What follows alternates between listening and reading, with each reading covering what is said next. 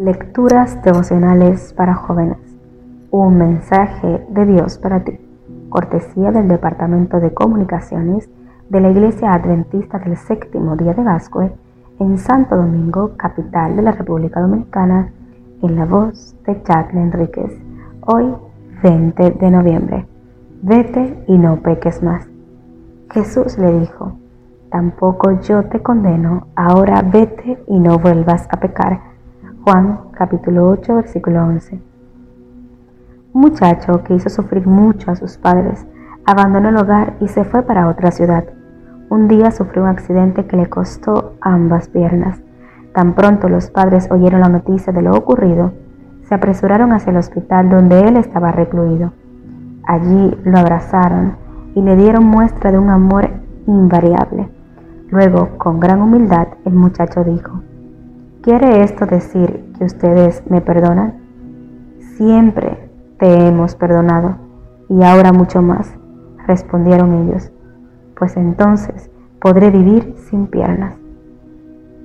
El perdón es una de las necesidades básicas de todo ser humano. Son incontables las historias de personas que han enloquecido o se han suicidado cuando se les ha negado el perdón. Jesús abandonó el monte de los olivos y se dirigió al templo en Juan capítulo 8. De repente aparecieron los escribas y los fariseos, luego una gran multitud con piedras en las manos, en medio de ellos una aterrorizada, en medio de ellos una asustada mujer que agotada por la vergüenza y la desesperanza cayó abatida al piso. La gente se abrió paso y ellos, empujándola, la colocaron frente al Hijo de Dios. Entonces dijeron, Maestro, esta mujer ha sido tomada en el acto mismo del adulterio.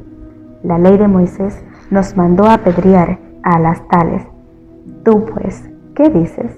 Jesús miró un momento la escena y les dijo, Quien no tenga pecado, lance la primera piedra.